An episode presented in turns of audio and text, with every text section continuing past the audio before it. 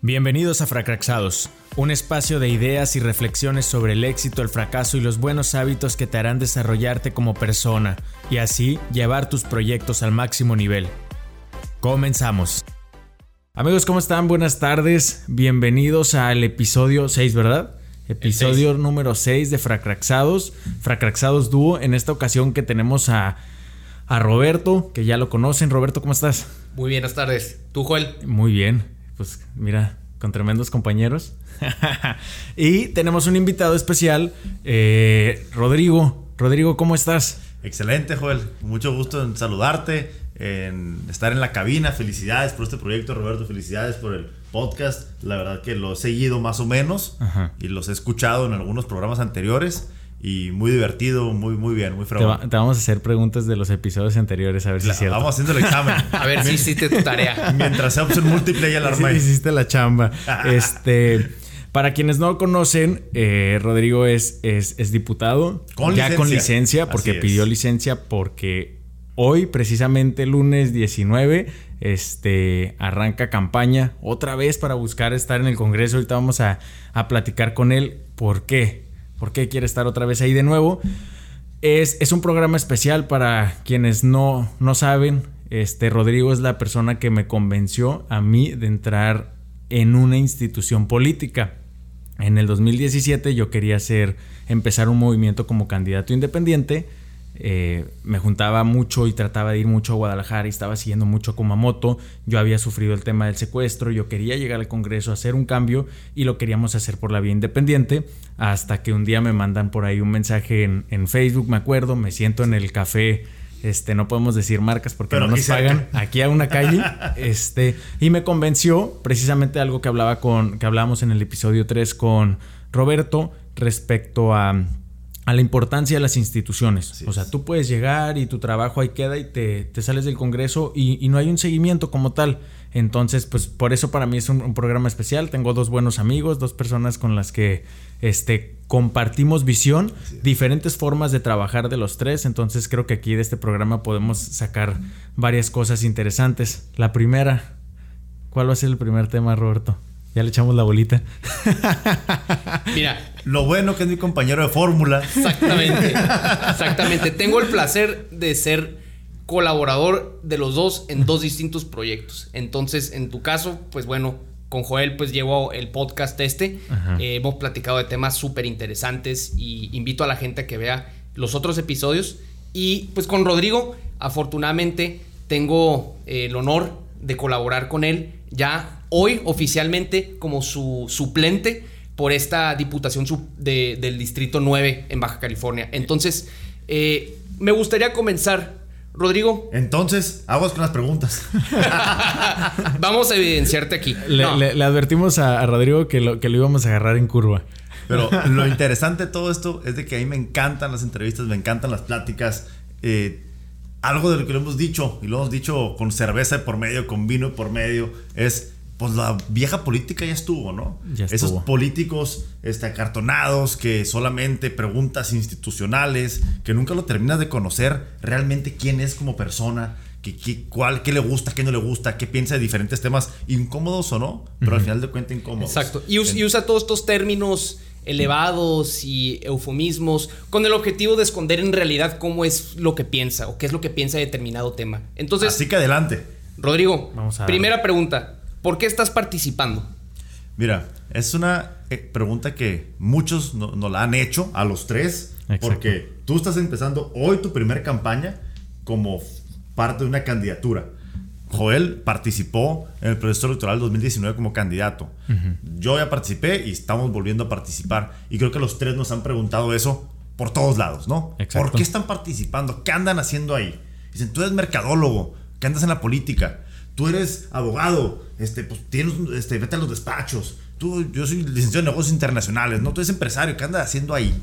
Pero al final de cuentas, la política es de todos. Exacto. Una reflexión que yo siempre hago es, ¿en qué momento la política se convirtió un círculo exclusivo de unos cuantos? ¿En qué momento se hizo solamente club de Toby y siempre los mismos y dando vueltas? Y no digo que haya buenos o malos, pero simplemente viene un relevo generacional súper importante y debemos de, no, no va a pasar solo, tenemos que hacer que pase. Exacto. Y depende de todos nosotros y de nuestra generación, independientemente de las profesiones, independientemente de los gustos o de las creencias, tenemos que hacer que pasen las cosas. Exacto. ¿Qué me tiene participando en la política? No en esta candidatura, ni en esta campaña, ni en la anterior, ni en las anteriores. En la participación ciudadana no solamente participar en un tema de campañas políticas. La participación ciudadana es dar un paso enfrente de todo lo que está en tu alrededor, en tu comunidad, en tu ciudad y tratar de mejorarlo. Eso es algo bien importante para todos, para reflexionar y que se lo lleven de tarea. Todos participen, deben de participar en cualquiera que sea su área de interés, pero participen. Es muy cómodo el sentarte en el sofá y señalar y criticar y decir, ¿por qué no lo hacen? Deberían de hacerlo. Te voy, te voy a interrumpir un poquito, Rodrigo. Creo que dijiste una frase clave que ya la platicamos también por ahí en algún momento. Se trata de mejorar algo en tu comunidad. Y las campañas, creo yo, ahorita que van a, que van a empezar, yo sé que ustedes lo van a hacer y espero que los candidatos también. Desde el momento en el que estás eh, siendo candidato, que arrancas una campaña, para mí ya lo decíamos, no se trata de llegar al Congreso, se trata de mejorar algo en tu comunidad y tienes que ver la campaña como el ejercicio previo a. Y no la campaña es una guerra donde vas a llegar y si llegas, entonces mejoramos, pero si no llego, no mejoro. O sea, utilizar la campaña, en algún momento decíamos, no se gana ni se pierde, se aporta o no se aporta, ¿te acuerdas? Exactamente. Sí, y aquí el tema es, creo que los tres nos une el interés de participar en nuestra comunidad. En esta ocasión, Rodrigo y yo estamos contendiendo eh, por un puesto de elección popular, es decir, ya participación directa. En tu caso, pues ya participaste también por estos medios. De grillero. Y hoy en día. no, es gripa, no se quita. El tema aquí es que se puede participar de distintas maneras. Y se puede participar desde la política y fuera de la política. Entonces la participación ciudadana ahora sí que el límite es el cielo. Tú puedes participar en tu comunidad, en organismos de la sociedad civil, con gente de tu colonia. Entonces, por eso yo le digo a la gente, no te enfoques solamente en participar dentro de la política. O sea, tú busca la manera en que puedas ver pues que tu comunidad esté mejor, que tu calle esté limpia, que esté iluminada, que niños hagan deporte. Que Entonces, si básquetbol, estar en la mesa directiva de la asociación de básquetbol para mejorar los torneos, mejorar las canchas, lo que sea que hagas en tu día a día, puedes mejorarlo. Exacto. Exacto. Y mira, aquí hay una pregunta que le quiero hacer a Rodrigo. Los dos provenimos pues más o menos de familias similares en el sentido de que nuestros padres pues estuvieron muy involucrados en organismos de la sociedad civil. Entonces venimos de una tradición de participación ciudadana desde la sociedad civil y nosotros hemos decidido dar el siguiente paso que es ya participar directamente en la toma de decisiones. Entonces, me gustaría, Rodrigo, que nos platicaras un poco acerca de esto. ¿Cuál es tu impresión de estas distintas maneras de participar en, tu comunidad? Claro que sí, pero antes de entrar a esa pregunta, de forma concreta, ¿Qué es lo que nos tiene participando los tres? Exacto, no le respondimos. Ya parecemos políticos, ¿eh? le dimos tres vueltas y nunca le respondimos. La posibilidad y toda la proyección, todo lo que tiene Tijuana para ser una ciudad súper chingona, para ser una super ciudad y que no ha terminado de despegar. Exacto. No lo han hecho. No importa quién haya pasado, quién haya sido, al día de hoy Tijuana no es la ciudad que puede ser. ¿De quién depende que esa ciudad suceda algún momento? De nosotros. En la medida en que participemos, podemos convertir a nuestra ciudad, a nuestro estado, en una ciudad de de veras, con todo lo que eso lleva y todo lo que eso implica en todos los aspectos. Movilidad, infraestructura, educación, deporte, seguridad, desarrollo personal. Tenemos todo para hacerlo. Estamos al lado de California. Tenemos gente trabajadora, una multicultural aquí en Tijuana, que hay gente de todo el mundo, gente de toda la República, hay tradiciones, hay cultura. Tenemos todos los elementos necesarios para hacer una super ciudad y no ha despegado la ciudad del todo. Eso es lo que me tiene participando. ¿A ti, Roberto, qué te tiene participando? A mí me tiene participando el hecho de que veo con preocupación lo que tengo frente a mis ojos. Veo una vulneración del Estado de Derecho, veo el desmantelamiento de nuestras instituciones. Y no que yo sea la última coca del desierto o el más chingón, simplemente creo que tengo la capacidad de poder aportar y tomar alguna buena decisión o participar en mi comunidad, porque pues lo que veo aquí es preocupante y no solo eso, sino que se ha degradado el discurso público, se ha degradado la función pública a tal grado que ya cualquier improvisado puede llegar al poder y hacer de las suyas. Lo que estamos viendo ahorita con el Club Campestre es una prueba fehaciente de este fenómeno. donde ya el Estado de Derecho no existe, las leyes no existen. Aquí existe el capricho político solamente para satisfacer los intereses de una minoría en el poder. Entonces eso me tiene participando porque yo quiero, no solamente es mi participación o la de Rodrigo, yo quiero que la gente vea en esta fórmula de jóvenes una oportunidad y una esperanza. ¿Y por esto qué, qué me refiero? Me refiero a que quiero que la gente vea en nosotros que sí se puede participar, que no solamente llegan los malos y los más, y los más eh, eh, incapaces, sino que puede llegar un ciudadano de tierra como tú, como yo, que quiere ver que su ciudad funcione. Así es. Así es, exactamente. Ahora, volviendo a la pregunta número dos. ¿Cómo es ese tránsito, ese mm, camino de la participación cívica desde la sociedad civil organizada? En el caso de, nuestras familias, de nuestros papás, en el, directamente en organismos de la sociedad civil empresarial, a estar en la política pública estar en el escrutinio público con todo lo que eso representa. Fíjate que ha sido un paso, la verdad, que muy bueno. ¿Por qué? Porque por un lado, como te digo, no es la primera vez que participo, ni la pasada, ya tengo tiempo participando en estos temas de, las campañas, desde el CETIS, desde el amparo contra Peña Nieto por el aumento del IVA en la frontera, desde muchas cosas. Y, y te das cuenta que existen muchísimas personas en la ciudad, en el país, en el estado, muy fregonas, gente súper valiosa, que necesitan o lo único que les hace falta es una plataforma, una oportunidad. Eso ha sido algo súper interesante que al salirte tal vez de la zona de confort, al salirte tal vez pues, de tu oficina, de nuestro grupo empresarial, eh, Coparmex particularmente, o Canaco, Canacintra, y salirte al espectro total del estado, de la ciudad, del país. Me ha tocado andar en giras nacionales también. Te das cuenta que lo que acabo de decir en cuanto a Tijuana sucede en todo el país y en el estado. O sea, hay gente súper valiosa, hay talento, hay las ganas, están todos los elementos, están todas las fichas en la mesa. No hace falta acomodarlas. Eso ha sido súper interesante. Desde la iniciativa privada, pues es tal vez este, una autoridad moral muy sólida este, en la sociedad civil. Pero en el gobierno, ahora que me tocó ser diputado por el Distrito 9 de Tijuana, tienes la oportunidad de ejecutar lo que desde la sociedad civil se plantea y se planea. Mira, eso es un punto súper interesante. Te voy a decir por qué. Creo que, como tú bien comentas, hay muchísimo talento allá afuera. De hecho, como dicen en Ratatouille, ¿no? Que el talento puede provenir de cualquier lado. Y tienes toda la razón. Aquí el tema es que nosotros pues provenimos quizá de estos estratos pues eh, privilegiados, donde fuimos a buenas escuelas, entonces por lo tanto tuvimos acceso a pues una preparación personal, académica, profesional pues bastante buena.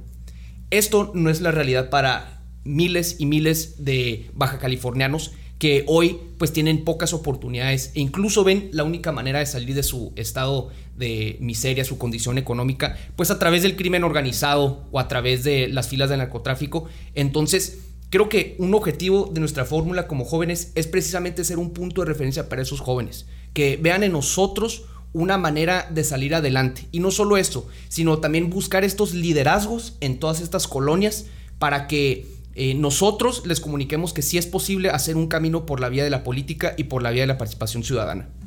Exacto. Creo, creo que, ese es un, punto muy importante. Y ahí es la parte que creo nos une. A diferencia de, ustedes dos, yo, yo inicié al revés. Yo era súper anti-instituciones. Por ahí seguro tendré algún tuit en contra de la Coparmex y Seguramente de, la, de la Canaco y de todo eso.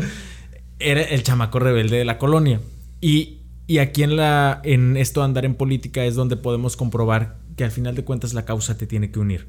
Vengas de donde vengas, la causa te tiene que unir. Las, las formas van a ser diferentes, la visión va a ser diferente, sí, pero al final de cuentas vas a llegar al mismo canal. Y eso creo que es algo que, una responsabilidad con la que ustedes sí cargan. Ahorita ya se las voy a echar todas en la espalda. Este, creo que sí tienen, sí, sí existe esa responsabilidad. Me gusta que están conscientes de ellos. Este, más allá de que los conozco y que pueda decir que son mis amigos, este, me gusta ver, ver que, que están conscientes de. Porque a mí nunca se me olvida la primera vez que hablé con Kumamoto.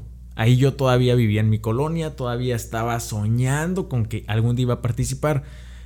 Y el vato no asumía esa responsabilidad de en algún día en privado lo, lo, platiqué con Roberto. Este, a mí no me gustaba que Kumamoto no asumía esa responsabilidad de lo que él representa para el resto de los jóvenes. Porque sí es un morro de mi misma edad, pero a final de cuentas, yo allá en la zona este, donde no veía oportunidades, cuando veo que ese güey ganó, dije. Todo es ah, posible. De, aquí Como una figura aspiracional. es, es una figura aspiracional porque aunque digamos que no existe y que de repente eh, que eso es un juego de, palabras y ahorita con las redes sociales que cualquiera puede hablar bonito, te conviertes en ese ejemplo. Entonces e, es, es, bueno que ustedes dos corran desde hoy que arrancaron la campaña con esa responsabilidad. Y más que responsabilidad, yo lo planteo de la siguiente manera, es una obligación.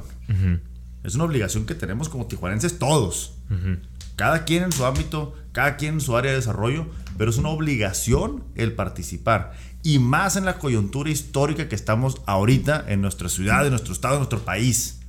Hace unos días, este, una semana más o menos, hice un video. El día aquel que salió el tema, eh, la primera vez de lo del campestre, que se le estaba abriendo las puertas al comunismo. Exacto. Y ahí es, oye, esto le pega a todos. ¿Y cuál es la obligación que tenemos participar? Todavía tenemos instituciones en el país, fuertes o no, pero todavía están.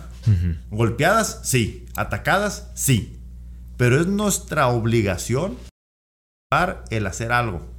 Si las cosas no terminan bien en el país, sería una desgracia que muchas personas que pudieron haber participado de X o Y manera se quedaron en su sofá, simplemente viendo cómo otros lo hacían.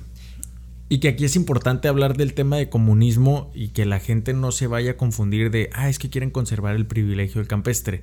No, simplemente son las formas.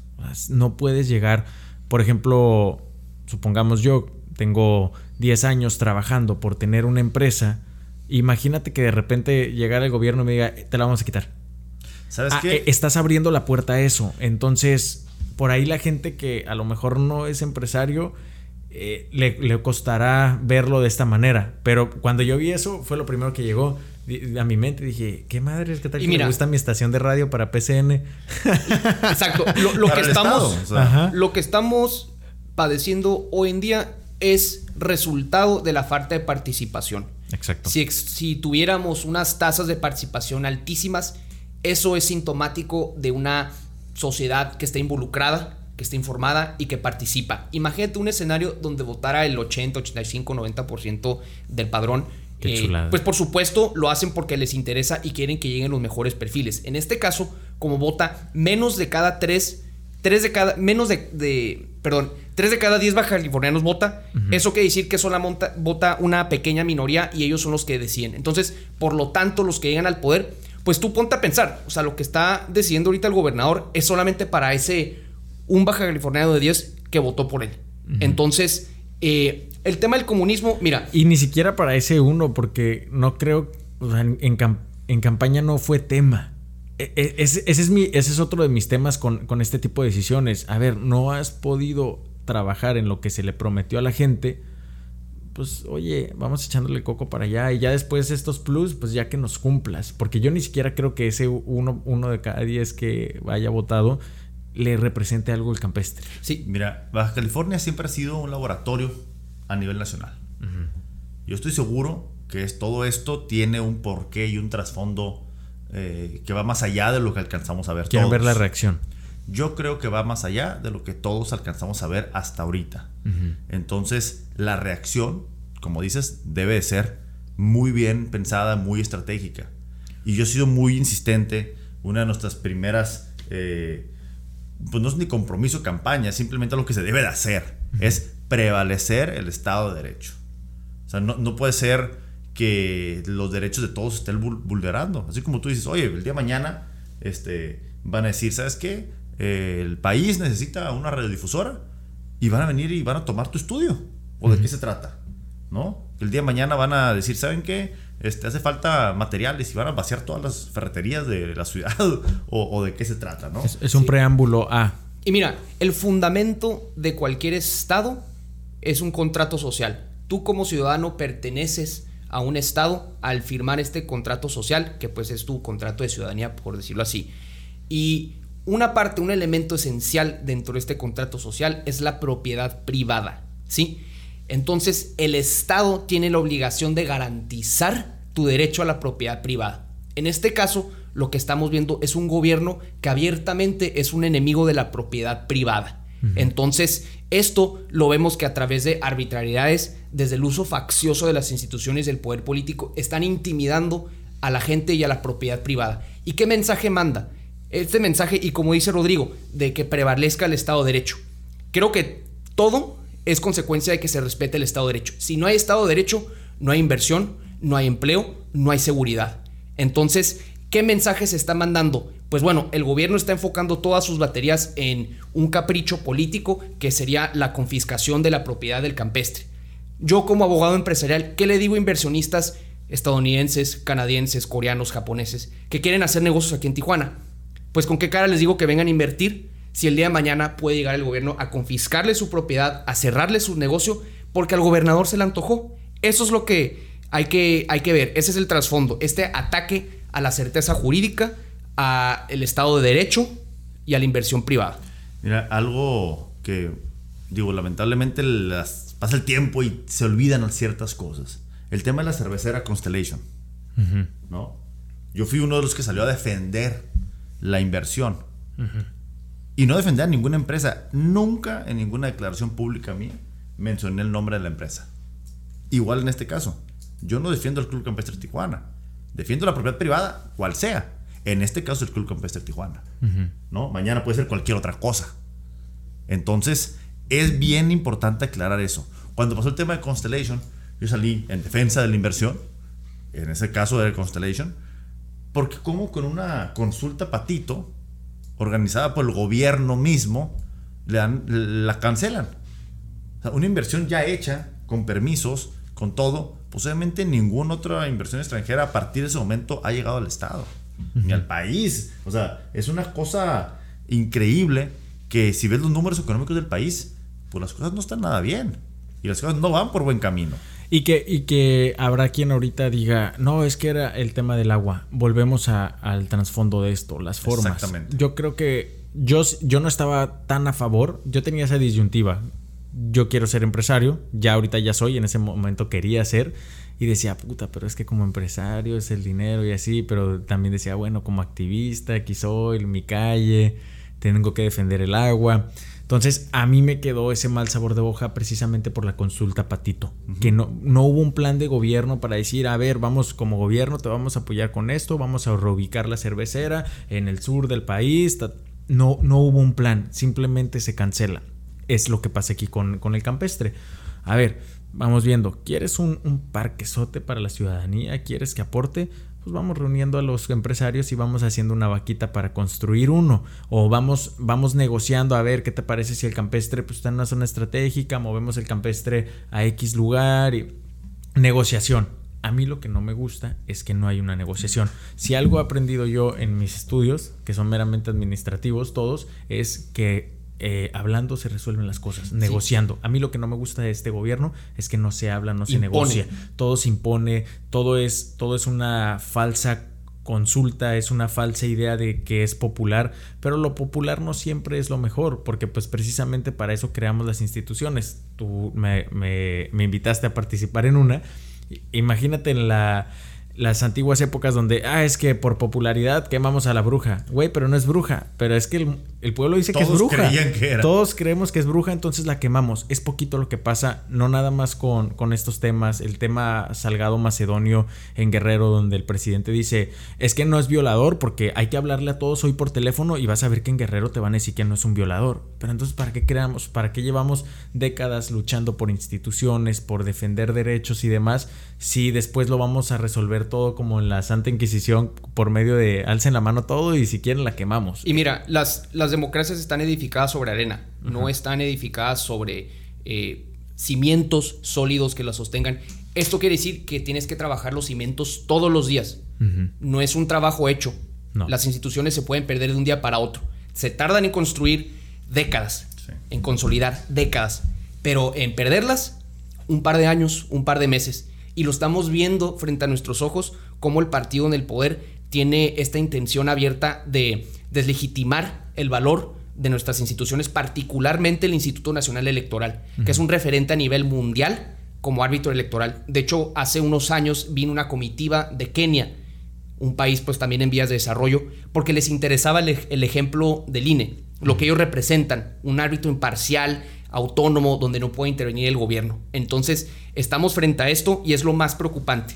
Y mira, me gustaría hacer, creo que ya comentamos los tres, un tema y hacemos una transición natural hacia el siguiente tema, que es el de eh, la inversión privada, el empresariado y el sector privado. Entonces, creo que los tres podemos estar de acuerdo que vemos en el sector privado un motor de cambio, un motor de, de progreso. No, no es el gobierno el que crea empleos, no es el gobierno el que genera inversión. El gobierno simplemente tiene que estar ahí para que se den estas condiciones propicias para que haya inversión privada y trabajo. Generar el suelo parejo. Generar el suelo parejo, ser un árbitro imparcial y todo este tipo de cosas. Entonces, me gustaría, Rodrigo, platicar contigo acerca de tu visión de negocios. ¿Tú cómo ves a Baja California? ¿Tú cómo ves a Tijuana como este lugar eh, fundamental, como nos platicabas, para la inversión, para el trabajo, para la tecnología? Mira, algo que, una frase que yo repito constantemente es tanta sociedad como sea posible y solamente el gobierno que sea necesario. El gobierno debe ser un facilitador. En los países donde el gobierno no es noticia, es un éxito. el gobierno no debe de ser el actor principal de la vida diaria de un país o de una comunidad.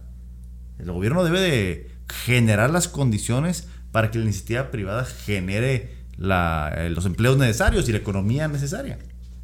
Vemos que los gobiernos actuales, pues ni una ni otra, ¿no? Ni cachan, ni pichan, ni dejan jugar. Y solamente entorpecen todo.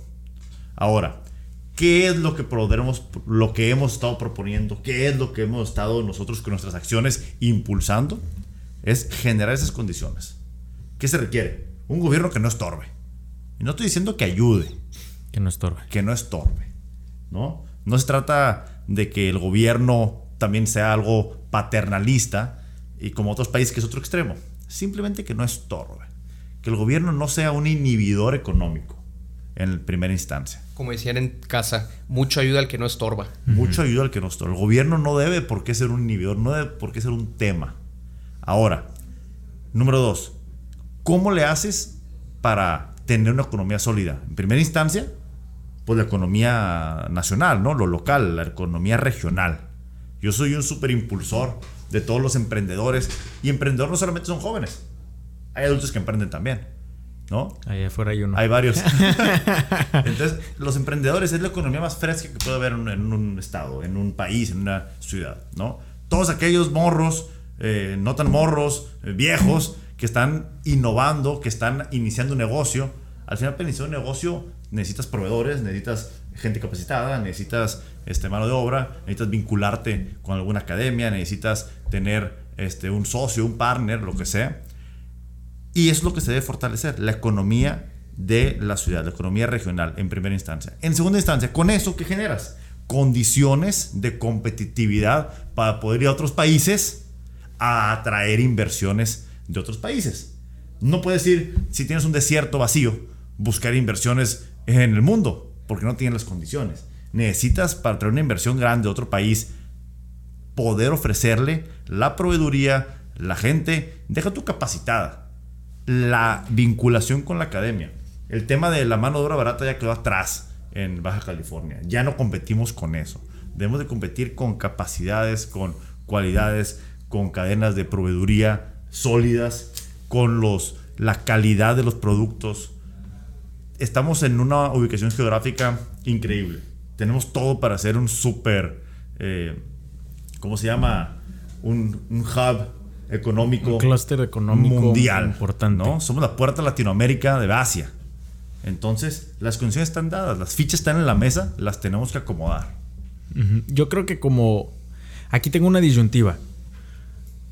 ¿Por qué? Los voy a poner en aprietos poquito, ¿eh? Ahí está, ahí está el tito. Este... Échale. Yo pienso también como tú que de alguna manera que el gobierno no debe de estorbar. ¿Sí? Que, que, él, nada más debería hacer esta mano invisible porque así me lo enseñaron en mi clase de economía.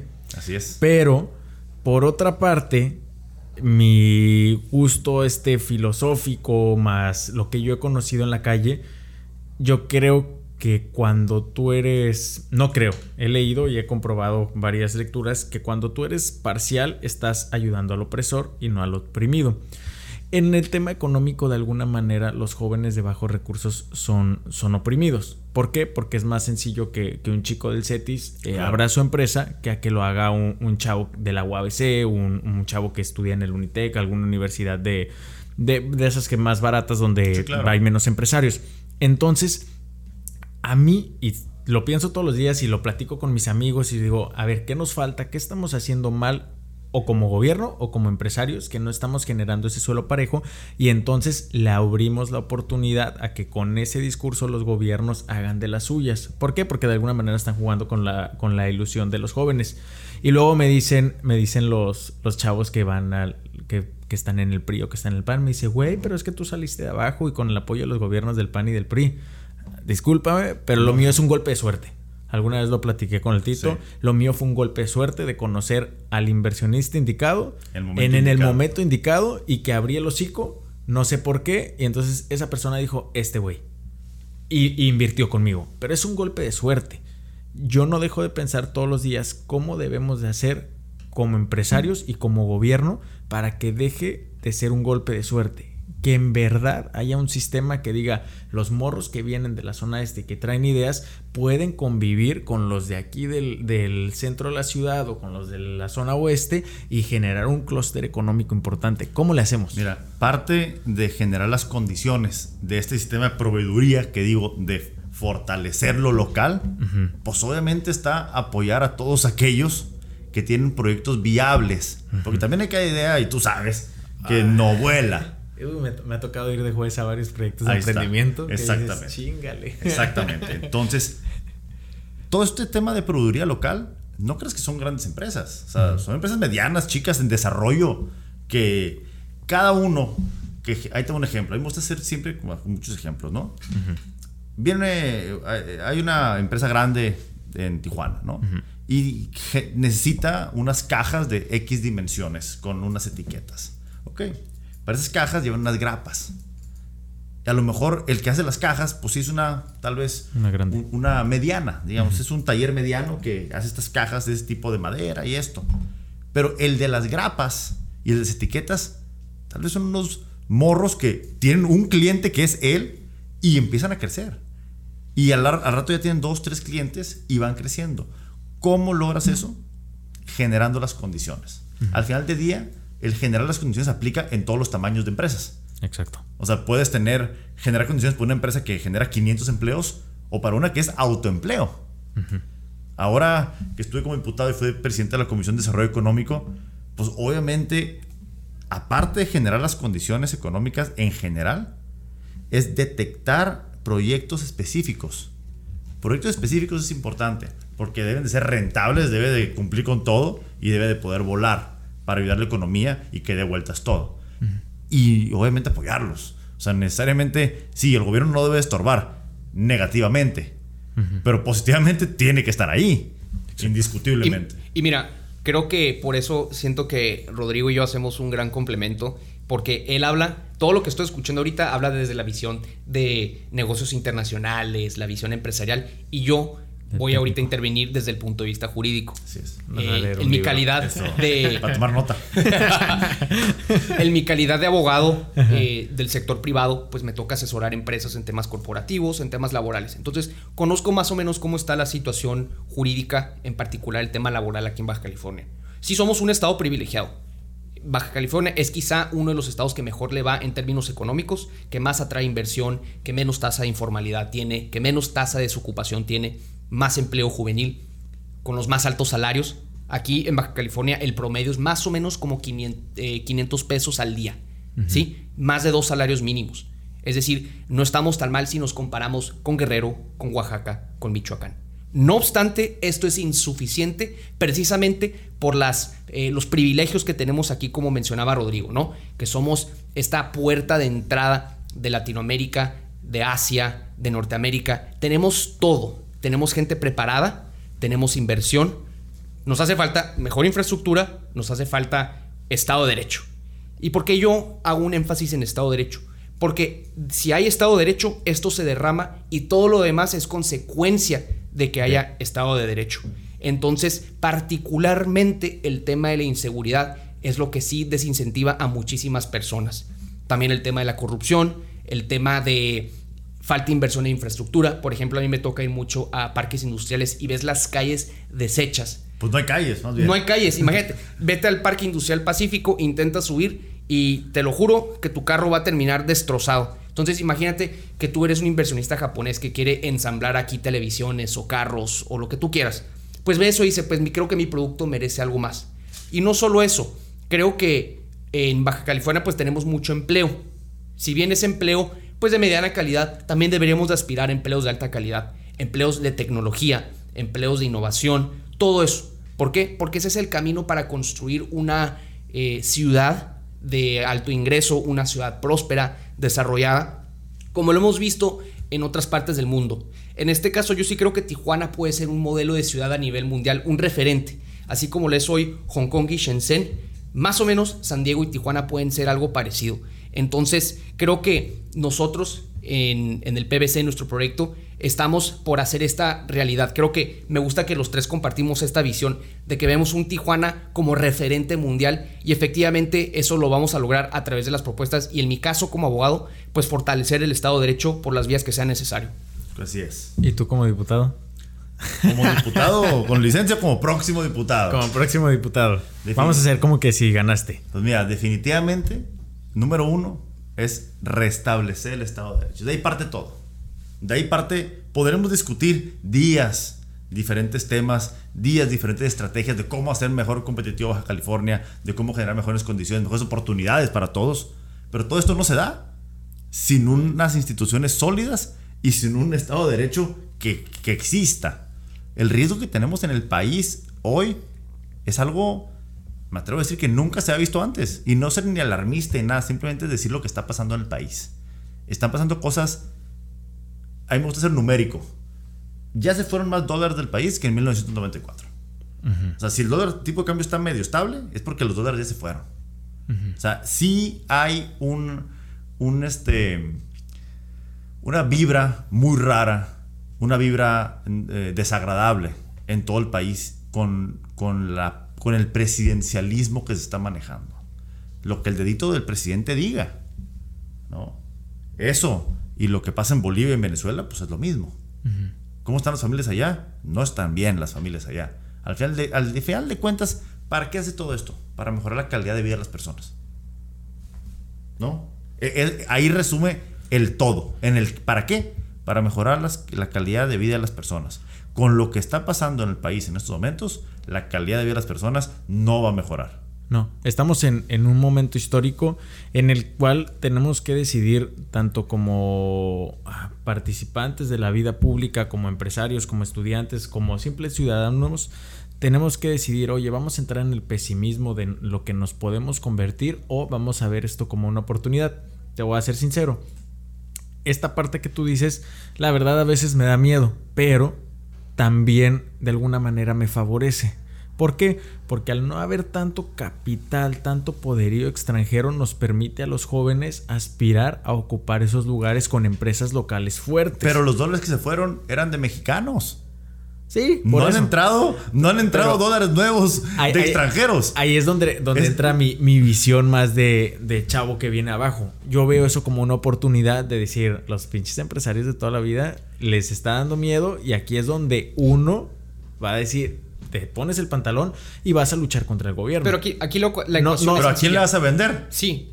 Es, ese es ahí donde tenemos que fortalecer los mercados. Te digo, puedes ponerte pesimista yo, mi discurso no va tanto a favorecer lo que está pasando, pero tenemos dos opciones: ponernos pesimistas o hacer lo que estamos haciendo los tres, chambear y ver esto como una oportunidad de hacer el cambio. ¿Por qué? Porque es una batalla difícil, pero está la oportunidad. Malo sería que no tuvieras la oportunidad de, dar batalla. Claro, todavía. Todavía. Todavía tenemos la oportunidad de dar batalla. Exacto. Y vuelvo a lo que decía hace rato es la obligación de dar la batalla. A lo mejor, dependiendo de qué pasa el día de las elecciones, después del 6 de junio o de noviembre que entra el cambio de todos los poderes, a lo mejor ya no va a haber forma de dar la batalla. Ese es el tema. Y mira, no. madera. afortunadamente todavía tenemos un INE que funciona, una Suprema Corte que funciona, un IFETEL que funciona, un Banco de México, INEGI. Todavía tenemos estas instituciones que fueron producto de décadas de la sociedad civil batallando para que existiera esta autonomía y esta independencia, pues para que pudieran salir adelante los temas. Hoy en día tenemos en el gobierno a personajes que piensan que reconcentrar el poder en la figura del presidente o el gobernador es la ruta correcta. Entonces aquí la batalla es entre la centralización y la descentralización. En mi caso, yo pienso que la gente tiene la capacidad de salir adelante. ¿Y a qué me refiero con esto? Yo no creo que el gobierno va a venir a salvarte. Efectivamente, el gobierno tiene ciertas funciones, garantizar seguridad pública, Estado de Derecho, educación pública, salud pública, todo ese tipo de cosas. Pero yo creo que es a través del empleo bien remunerado, a través de las oportunidades, a través de la educación, de cómo la gente va a salir adelante. Y lo que tenemos es un gobierno que piensa que solamente teniendo subordinados, teniendo gente que le da de comer a la gente a través de programas sociales, que es así como vamos a lograr el desarrollo. Y no solo eso, están ya con el adoctrinamiento de, esta, de, la población. De hecho, se convocó a la comisión de libros de textos gratuitos para falsificar la historia y ellos determinar cómo ver la historia de nuestro México. Entonces, estamos en momentos graves y mira, creo que de nuestra participación, lo que a mí me gustaría que la gente se llevara, particularmente los jóvenes, la generación millennial y Sumer, es que tomen el destino en sus manos, que vean esto como un llamado de urgencia para que tomen acción porque lo que estamos viendo ahorita, nosotros crecimos en una generación, en un periodo donde pues había un Banco de México que funcionaba, un INEGI así. Pregúntale a tus abuelos. Lo, dimos por hecho. Lo dimos por hecho, esa es la palabra. Pregúntale a tus abuelos cómo les iba con las devaluaciones con López Portillo, con Echeverría, la del 94. Muchos perdieron sus ahorros, perdieron sus ganancias, perdieron todo, sus negocios. Entonces estamos en una situación similar y es por eso la importancia de ver los casos como Venezuela. Yo en la maestría tenía un amigo de Venezuela y me platicaba más o menos esto. Yo le platicaba pues los intentos del gobierno de desmantelar las instituciones, de expropiar propiedad privada y demás. Y me decía, es que así empiezas, esto es progresivo, ¿sí? O sea, primero te los venden como, no, pues no son tan malos, no son tan, tan así, quién sabe qué. Mira, tiene amigos empresarios. Y poco a poco se va degradando esa imagen y sale su verdadera eh, realidad. Entonces... ¿Qué es lo que a veces pienso yo? digo, güey, pues es que son empresarios, no creo que, ¿sabes? Todavía estoy creyendo esa. Pero mira, el tema es aquí es que sustituyes. ahorita volviendo, perdón que interrumpa el, y te corte la viada. Si vuelves al tema del campestre, ¿no? Obviamente se va a defender y obviamente lo vamos a defender. Pero el tema es el siguiente. Si, si, sí, si ellos los empresarios que tienen abogados y tienen expertos y todo, llega el gobierno los aplasta, imagínate al, al que tiene una ferretería y no tiene ningún abogado y él solo hace su negocio, pues van a llegar y le van a saquear. Le van a sacar todos sus materiales y, ah, gracias por tu... El, país te lo agradece. Y es lo que estamos viendo, por ejemplo, con el tren Maya. El tren Maya pasa por muchísimos terrenos que pertenecen a comunidades indígenas y hay tratados internacionales donde se dice que se tiene que someter a consulta no consulta patito, una consulta avalada por tratados internacionales y organismos internacionales para que puedan enajenar sus propiedades. Por supuesto que a este gobierno no le interesa, este gobierno es cortoplacista, ellos se ponen a construir y después averiguan si tiene que respetar la ley. Entonces estamos frente a escenario. Y mira, nada más para ponerte el peor escenario posible porque yo soy... Eh, me preparo para lo peor, aunque venga algo no tan malo. Lo que muchos conocen como la apuesta de Pascal, ¿no? Que es preferible creer en Dios y que no exista a no creer en Dios y que sí exista y te vayas al infierno. Entonces, como abogado. Por si las flies. Exactamente. Entonces, como abogado, tienes que tomar todos los preparativos, pues para que en el peor escenario posible no te llegue o te encuentre preparado y sepas mitigar los efectos. Entonces, mi amigo de Venezuela me platicaba que él vivía en otra provincia, en Miranda, y se fue a estudiar a Caracas, la capital. Y me comentaba de cómo él vivía en un edificio con otros estudiantes y ciertos días, ponle tú de lunes a miércoles, él tenía electricidad. El resto de la semana no tenía.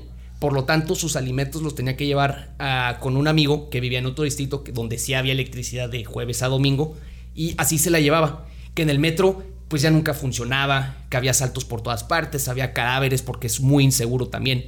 Entonces, lo que estoy pintando es la imagen que podría pasar en México, porque sí puede pasar en México. Pasó en Venezuela, que era un país mucho más rico, mucho más próspero que México, en aquel entonces, en los noventas y la década de los 2000 y ve lo que hoy es Venezuela.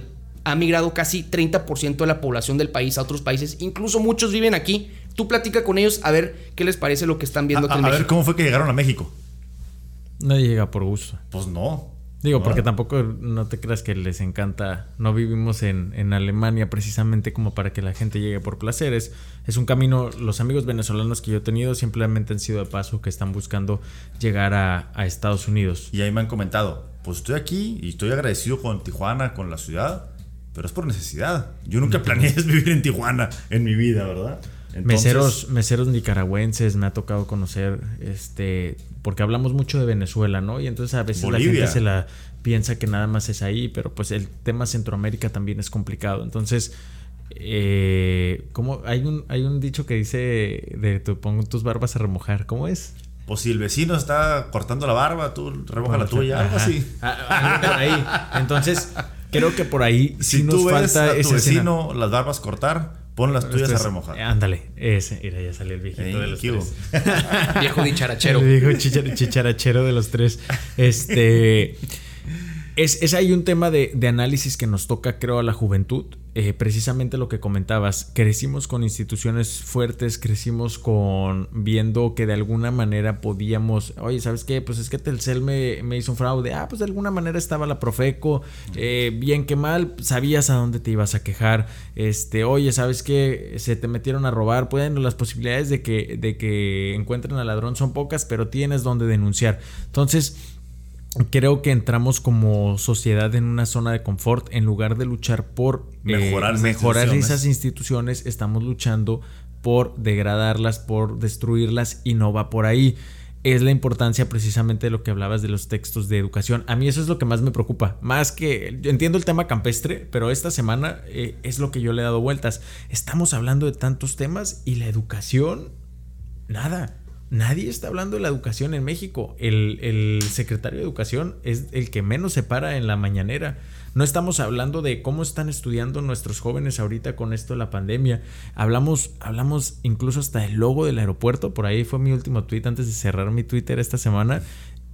Eh, a la gente se le hace más importante el tema del logo del, aeropuerto, que sí es, un, es, es emblemático, eh, es algo importante pero de la educación. La educación no estamos hablando, no estamos generando una población consciente, una población de análisis que tenga la capacidad de ver más allá de los 80, saber cómo era el México sin instituciones, cómo es Centroamérica sin instituciones, a ver. ¿Qué pasó en Europa? ¿Las instituciones fueron camino o no fueron camino? ¿Qué está pasando con la degradación en Estados Unidos? No, no estamos viendo el contexto, estamos viendo nada más aquí. El hoy y la hora. Ajá. Y, y, entiendo que, que, no todos en la sociedad tienen el privilegio que tengo yo de tener comida en mi casa y que entonces ellos están preparados, nada más pensando cómo va a agarrar comida, cómo va a agarrar comida. Pero fuera de ellos, yo sí veo una comunidad en redes sociales que se concentra en muchas babosadas. Pero ¿y la educación? ¿Qué está pasando con la educación en México? ¿Cuántos jóvenes este año no han estudiado? Y esa es una generación que podemos perder. El presidente de la República se ha dedicado a dar pan y, circo. Exacto y ya. Y ya se le va a acabar el pan porque ya se está acabando el dinero de los contribuyentes. Exacto. Entonces, ¿qué sigue? Circo. Puro circo. Más circo. Pues ahorita en las campañas. Y mira, creo que eso es lo más preocupante. Y, y, lo hemos platicado aquí en el podcast una y otra vez, que es esto, el tema de la generación perdida. ¿Qué representa un año en la educación de un niño? Quizá para nosotros, pues un año, pues no es tanto. Un año pues lo pasamos nosotros encerrados trabajando en llamadas de Zoom. Pero imagínate para un niño de 5 años que está aprendiendo a, leer las matemáticas de historia. O un morro que está en la secundaria, está en la prepa, que pues le da hueva conectarse a sus clases en Zoom y el vato se va a, a andar ahí en la calle y luego tiene contacto con gente pues que no debería y así. Entonces, todo esto es consecuencia de que el gobierno no planeó las cosas y nosotros no tenemos lo que llamamos gobiernos resilientes. Y eso es una palabra que hemos discutido que también en, esta, en este foro, donde imagínate un escenario donde el gobierno tuvo, tomó los preparativos necesarios para que no hubiera tanto impacto negativo en esta cancelación de las clases presenciales. Porque lo que estamos viendo es algo horrible, horrible. Vamos a perder una generación entera precisamente por la improvisación del gobierno. Y no solo eso, se nos van a ir acumulando todos los temas colectivos. Particularmente yo pienso uno que es el del cambio climático. Y eso es una propuesta de campaña que me gustaría platicar ya que estamos en campaña. y aprovechando. Tuve la fortuna de integrar una propuesta con un amigo que es ingeniero eléctrico del TEC de Tijuana, José Villalobos, que espero que escuche este podcast. Y platicábamos acerca de cómo se usa de manera ineficiente la energía eléctrica, particularmente las dependencias gubernamentales. Entonces, él trabajó por mucho tiempo en la Secretaría de Educación Pública Municipal y en el Instituto Municipal del Deporte. Entonces, él presenció durante sus años de trabajo cómo se malgastaba en electricidad y lo que esto representa para el consumo de energía eléctrica, el gasto que se hace en todos estos rubros. Entonces, él se dedicó a hacer unos modelos para determinar pues estos comparativos. Por ejemplo, él hizo un análisis. Él hizo, mira, en el ejercicio fiscal 2019 y 2020 así se consumió electricidad. Prácticamente en 2020 pues estamos de acuerdo que separaron actividades porque suspendieron escuelas y suspendieron centros deportivos por la pandemia. Bueno, a pesar de eso, solo hubo una reducción del más o menos 20% en consumo de electricidad. Esto habla de que pues está consumiendo a raudales energía eléctrica y por lo tanto nosotros estamos integrando esta ley de energía, eh, perdón, es que es una ley muy larga, tiene un nombre muy, muy, interesante. Muy interesante. Es la ley de eficiencia eléctrica y energía en renovables del estado de Baja California. ¿Qué contiene esta ley? Los parámetros para poder reducir el consumo de energía eléctrica, hacerlo mucho más sustentable, de tal manera que se generen ahorros. Y esos ahorros se puedan encaminar para gasto productivo, para encaminarlos, no sé, a temas de educación, seguridad pública y demás. Y por supuesto, también determinar las bases para hacer la transición hacia fuentes de energía renovables. Y particularmente esto en centros de gobierno. Porque esto, pues obviamente aplicado al sector privado es otra cosa. Pero cuando menos ya ofrecer soluciones desde el gobierno. Mira, eh, algo que es súper interesante analizar. Y me gusta todo hacer ejemplos muy básicos, ¿no? Cuando vamos a Mexicali, vemos del lado derecho, antes de bajar la rumorosa, cinco generadores eólicos, ¿no? De esos que dice el presidente que contaminan. Se ven feos. Se contaminan. Bueno, esos cinco generadores eólicos generan el 90% de la luz del alumbrado público de todo Mexicali. Y son del sector privado. Cinco. ¿No? ¿Cómo es posible que no exista un plan de desarrollo de ese tipo de energías en el Estado? Cinco de esos generan el 90% de la luz del alumbrado público de Mexicali. Se hizo hace como 10 años y no se dio seguimiento. ¿Por qué? A falta de una ley que regule esto y que de esa ley se desprendan reglamentos y planes a ejecutar y que no importa quién esté gobernando lo tengan que ejecutar y dar seguimiento. Ya estuvo bueno de esos gobiernos de ocurrencias. Ya estuvo bueno de esos gobiernos que en el caso en preciso o en ahorita eléctrico, pues a alguien se le ocurrió y fue una buena ocurrencia. Pues ya no hubo seguimiento. Si, si esta ley se convierte en una realidad, que estoy seguro que así va a ser, se pueden desprender acciones para que este tipo de casos de éxito pues continúen y todo lo que dice Roberto, todo lo demás que se pueda hacer para ahorrar energía eléctrica, para regularla de una forma positiva, para meterle las tecnologías y de ahí hablar como gobierno con el ejemplo, no solamente decir lo que los demás deben de hacer y que el gobierno nunca lo cumple. Y mira, eso es lo más importante, porque creo que me encanta que este tema vende mucho con los jóvenes. De hecho, cuando he puesto en redes sociales, particularmente en Twitter, acerca de esta posible reforma, la gente se interesa y por eso creo que son varias personas las que me han ayudado en integrar esta propuesta y vemos un escenario nacional de contrarreforma eléctrica. Entonces, ¿qué hacemos nosotros? ¿Cuál es la respuesta de Rodrigo y yo y del PBC? Hacer una propuesta en contra de la contrarreforma eléctrica, porque el gobierno en el poder le está apostando al pasado, le está apostando a las energías sucias, le está apostando a seguir aumentando las emisiones de carbono, pues nosotros le estamos apostando al futuro, porque nosotros queremos ser una ciudad próspera, desarrollada, queremos ser una ciudad como las vemos en otras partes del mundo que ya son totalmente sustentables, con energías verdes, con transporte público de calidad. Pues bueno, nosotros tenemos esa visión y la vamos a hacer realidad. Estamos, ya estamos cerquita de, acabar el, programa. Me quiero quedar con primero una parte que mencionaba Roberto. Hay una persona que a ti te manda esa iniciativa una persona que, que, no está ahorita en la vitrina, que no va a la radio, que no va a ir al Congreso, pero que está participando. Me gustaría cerrar este, ahora sí que el, capítulo del podcast con el tema participación de los jóvenes en la política y la importancia que tenemos y digo tenemos porque aquí los tres tenemos menos de 30, todavía somos jóvenes. Todavía. Aunque, aunque, nos vemos viejos, este, todavía estamos jóvenes es, buscar las maneras. A lo mejor tu perfil no es el de, el de hablar en público, pero tienes ese análisis que tiene este chavo, ¿cómo me dijiste que se llama? José. José. Y, y, te lo brinda. Por el contrario, hay, hay, un problema con el que yo me enfrenté cuando estuve en campaña. Hay muchos jóvenes que si yo no participo, no participa nadie y en lugar de aportar, te voy a chingar. Porque no soy yo. Yo quiero el lugar, pero yo no me animé a participar pero pues para que te aporto mejor te critico. Y es ese tema de los cangrejitos que a lo mejor cuando alguien lo dice en campaña está mal visto y entonces se lo calla, pero afortunadamente yo no estoy en campaña. entonces creo que también nos hace falta eso como, como jóvenes, de repente aprender a trabajar en equipo. Así como José se acerca y te dice, hey, ¿sabes qué? Aquí está mi propuesta. Yo tuve la, la fortuna y, y en un principio dije, qué mal de mi parte que la iniciativa no salió de mí, pero una candidata, este, la candidata Irma que va por el distrito 11, me buscó hace 15 días y me dijo, quiero saber cuáles son tus propuestas, cuál era tu visión, a ver, este, ¿por qué tú sin presupuesto tuviste un, un, resultado bueno? Me dice, ¿qué había? Eh, ¿Qué había en el behind the scenes? Y ya le dije, no, pues sabes que mi propuesta es esto, esto, esto y esto. Ok, perfecto.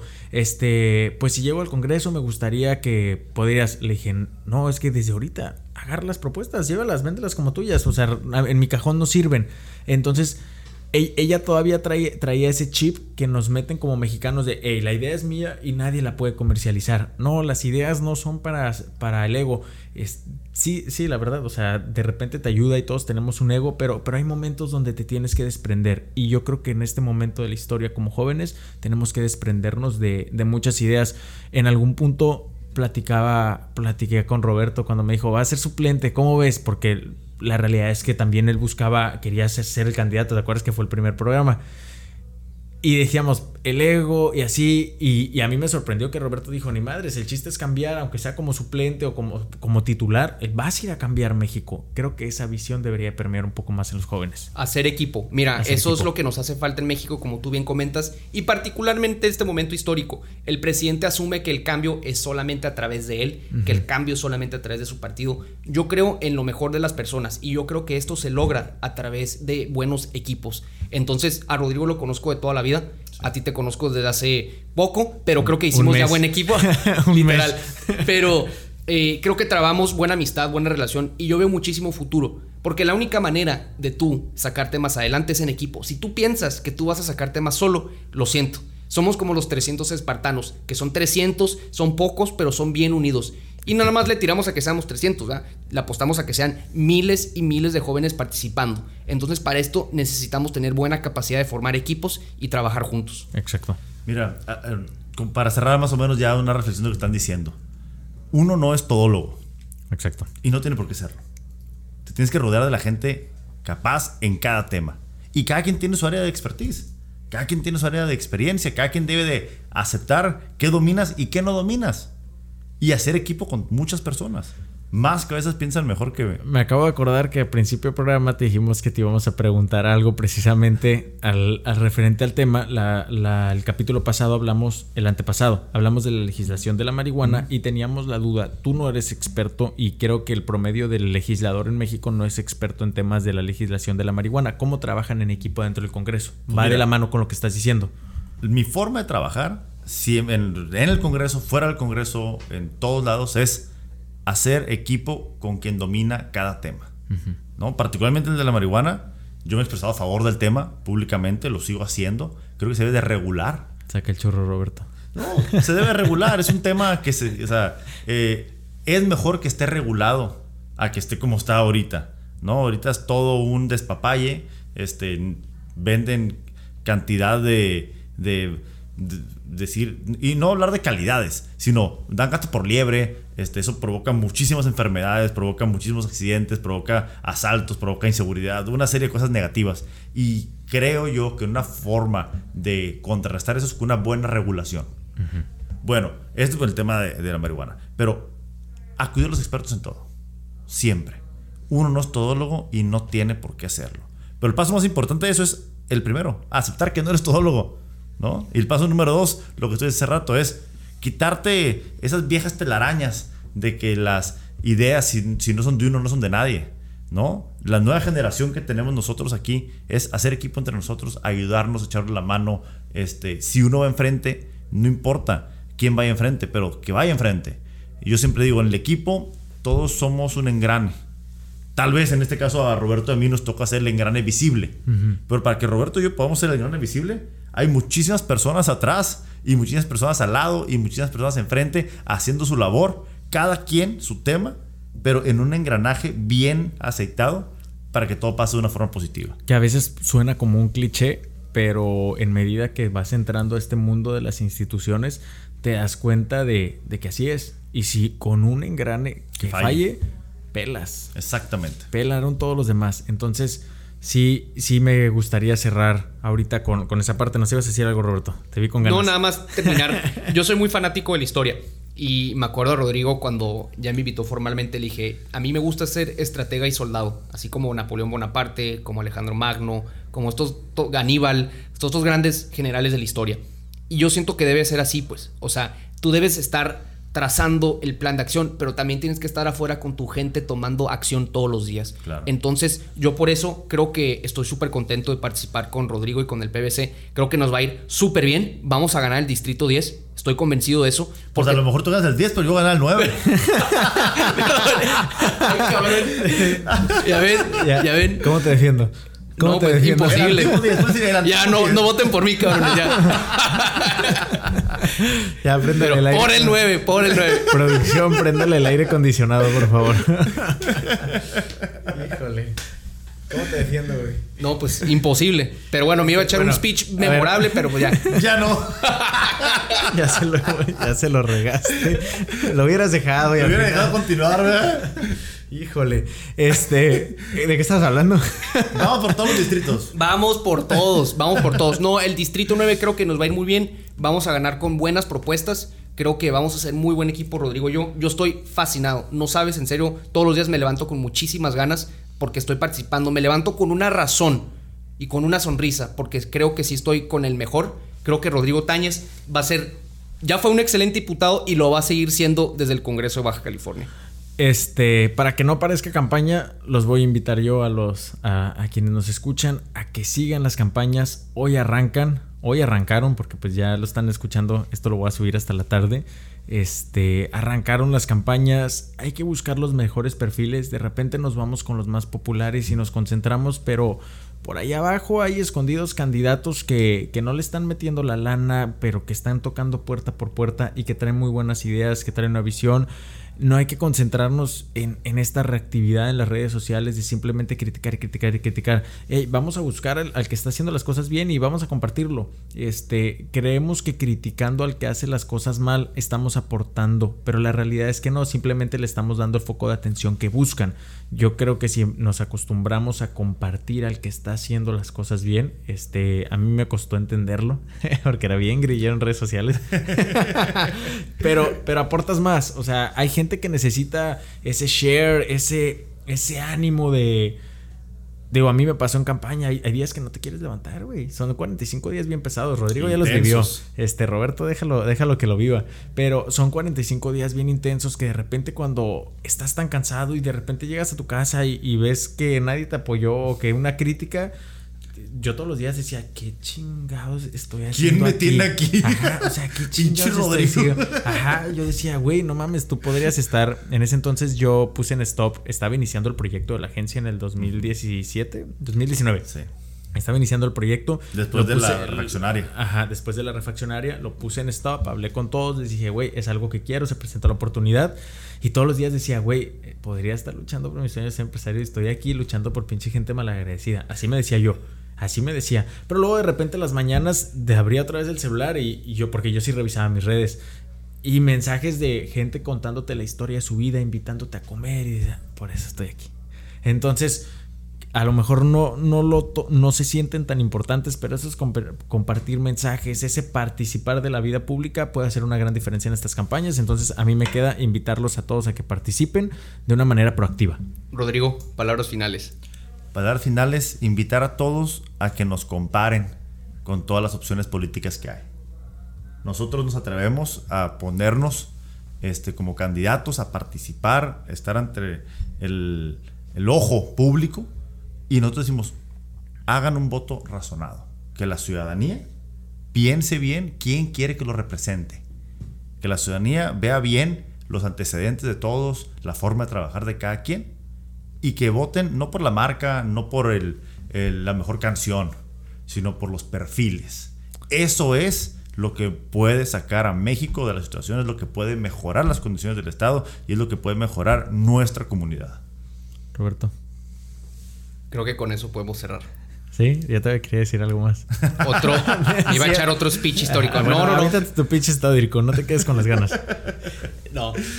Pues creo que fue una discusión muy interesante. Ojalá podamos repetir esto a lo largo de la campaña para poder platicar de las propuestas y lo que vamos viendo en el camino, lo que vamos viendo en la campaña. Vamos a ir recogiendo las voces de la gente. Entonces creo que este será un buen espacio para poder profundizar y poder llegar a las mejores propuestas pues para recuperar eh, la paz, la libertad y la justicia que tanto queremos en Baja California.